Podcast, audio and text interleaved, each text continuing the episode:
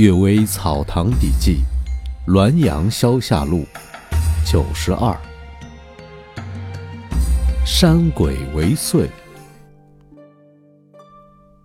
徐景熙官居福建盐道时，衙署中的香笼往往有火从里面发出，而锁却如同原样，并没有什么变化。有一天夜里。有东西偷偷地剪去他侍妾的头发，为祸作祟的很厉害。不久之后，徐公罢官放归，没有来得及动身就死了。山鬼能够知道一年中的很多事情，所以趁他将要离去的时候，肆意的舞弄。徐公兴盛时，山鬼隐声藏迹。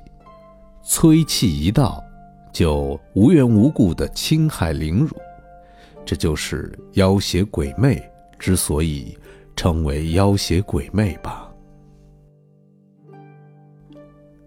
青苗神，在我家乡春苗不野的时候，每到夜间，田间就出现一物，辨不清头足，只见他倒过来倒腾而行，倒着地。发出噔噔的如同棒槌的声音，农家司空见惯，不足为怪，称其为青苗神。据说青苗神常为田家驱鬼，此神一出，群鬼就各归其所，不敢在田野里继续散游了。此神不见于古书记载，然而确实不是邪魅。从兄茂元。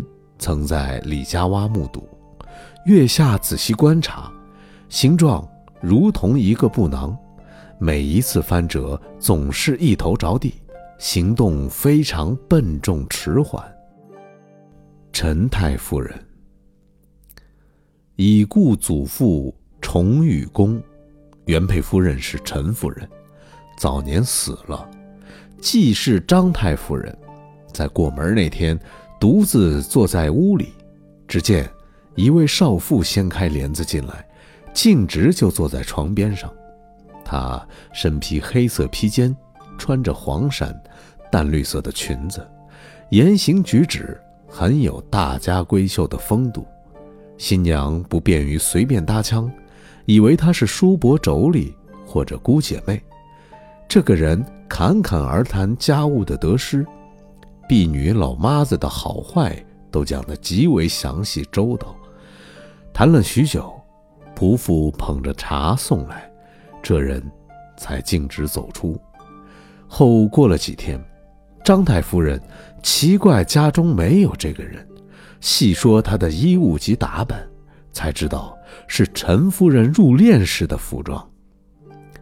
生人和死人相互妒忌。这在书中已有许多记载。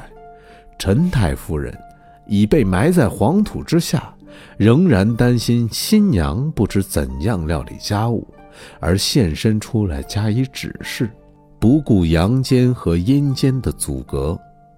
这真是居心良苦呀！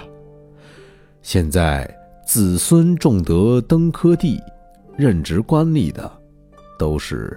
陈太夫人所生的这一脉。